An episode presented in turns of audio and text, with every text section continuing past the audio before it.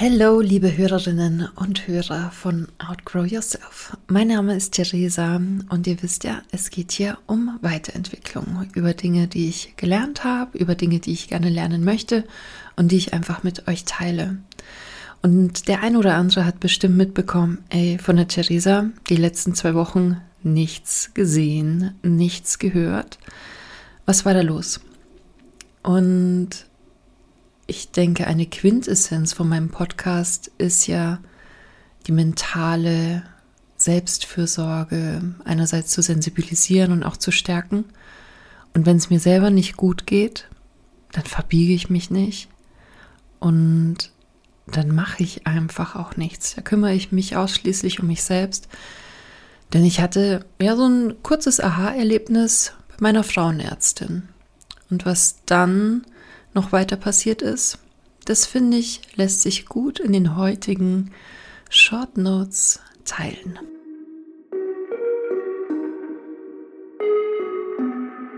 Outgrow Yourself, der Podcast, der dich wachsen lässt, nämlich an dir selbst.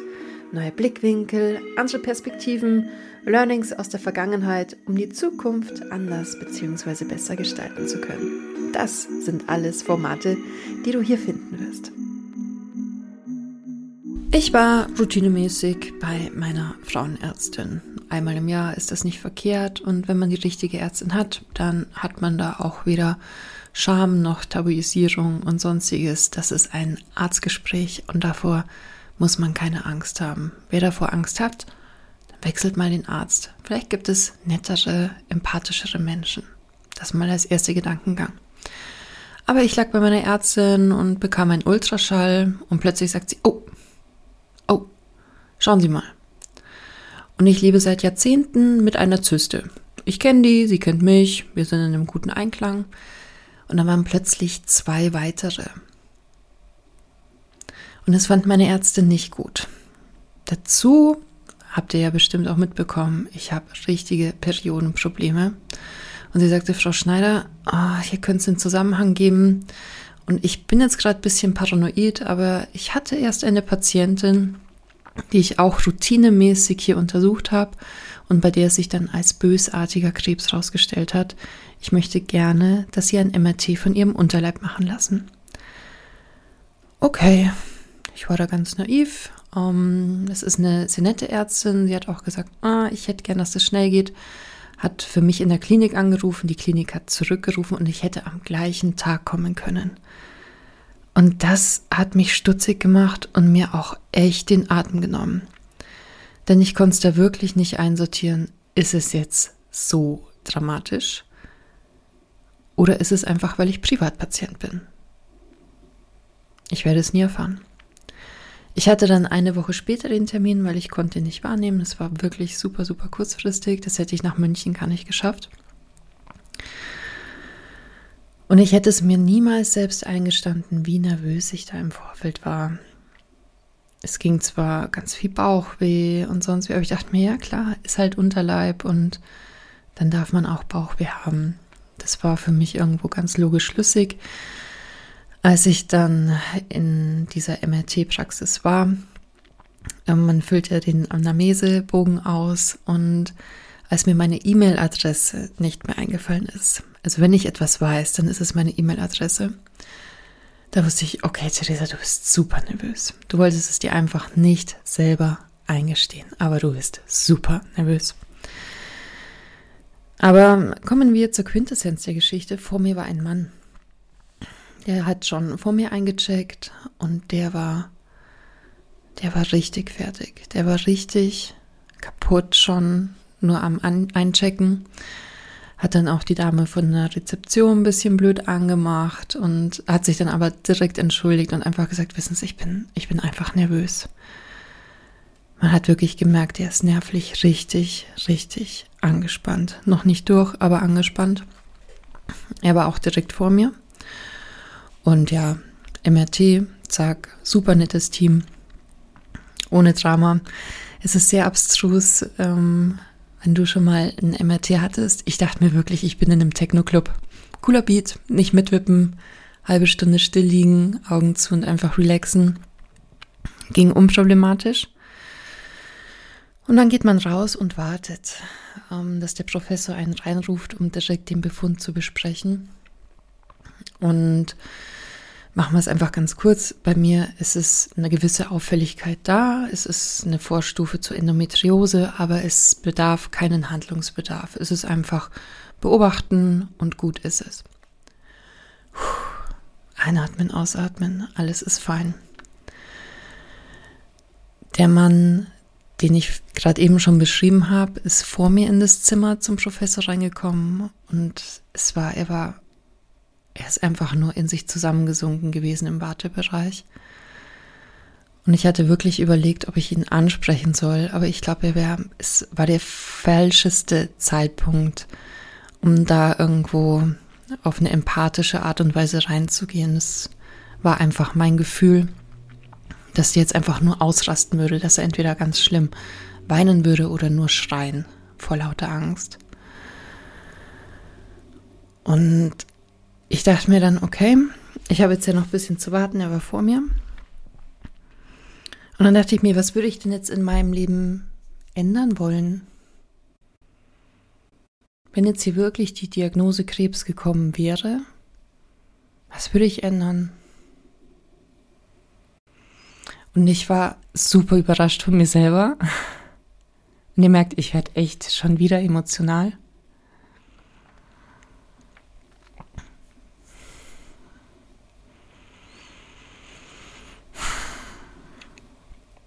Aber ich finde mein Leben richtig gut, wie es ist ich würde nichts ändern wollen. Ich würde nicht sagen, boah, jetzt mache ich eine Weltreise oder mach dies, das, jenes. Es ist, ich habe zwar immer das Gefühl, ich habe ein super langweiliges Leben, aber ein schönes Leben. Und das, was als einziges aufgeploppt ist, ich würde mir ein Auto kaufen. Seit 2018 habe ich kein Auto. Und genau hier musste ich jetzt mal kurz unterbrechen. Echt, Leute, das ist nach wie vor so krass, das so Revue passieren zu lassen. Tut mir leid. mir geht's gut. Mir geht's wirklich gut, aber es ist so krasser Scheiß. Ich würde mir ein Auto kaufen. Einfach für diese Freiheit. Ich teile mir mit meinen Eltern das Auto, die wohnen direkt neben mir und das wäre wirklich ein absolut verschwenderischer Luxuswahnsinn. Aber das war das Einzige, was in mir aufgeploppt ist. Und es hat mir wirklich viel Ruhe irgendwo gegeben, dass ich einfach sage, hey, ist alles cool. Und das Gefühl hatte ich bei dem Mann, der mir gegenüber saß, gar nicht. Das war so, der hat sein ganzes Leben gefühlt. Ich kann es wirklich nur interpretieren, das kann überhaupt nicht stimmen. Aber gefühlt hat er alles in Frage gestellt. Und das möchte ich dir mitgeben. Es muss nicht die unheilbare Krankheit sein, sondern nur mal die Fiktion. Was wäre, wenn dein Leben von heute auf morgen total anders wäre? Wenn du bei Weitem nicht mehr die körperlichen Funktionen, die Vitalfunktionen, deine geistige Gesundheit, wenn das plötzlich alles weg wäre? Was würdest du dann machen mit deinem Leben?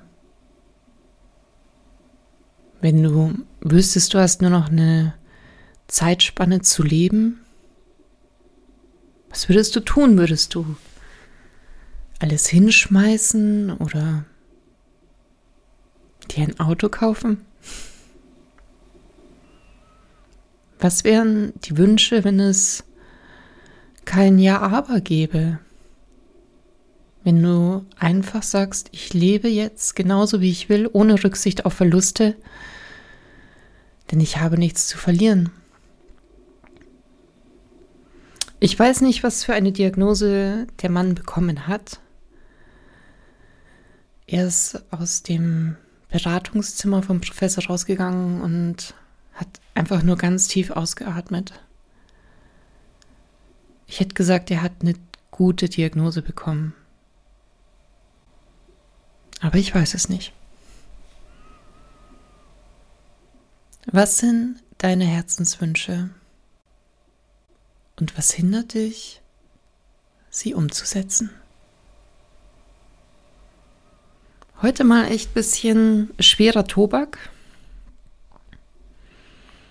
Aber es ist einfach total wichtig.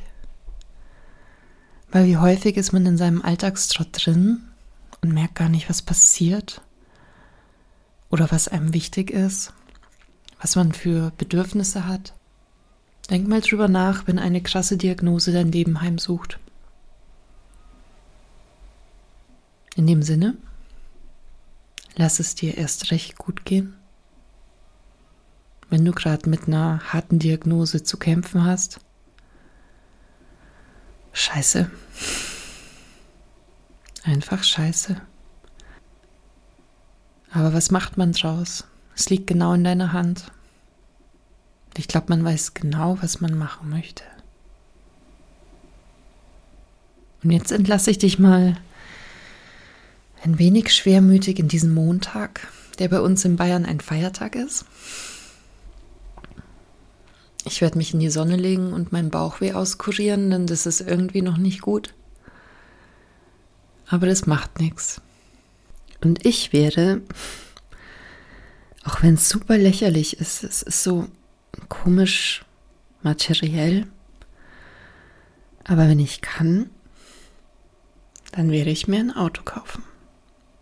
Luxus hin, Luxus her. Aber anscheinend ist das das Freiheitsgefühl, was mir abnormal fehlt. Und jetzt ist gut. Das war Outgrow Yourself von und mit Theresa heute. Ich hoffe, es hat dir gut getan. Bei Fragen einfach fragen. Bei Anliegen erst recht. Und bei Kritik, Kritik ist nie verkehrt, aber vergiss einfach nicht, dass du mit einem sehr sensiblen Wesen hier schreibst. Vielen Dank für deine Zeit, vielen Dank fürs Zuhören und jetzt lass es dir richtig gut gehen.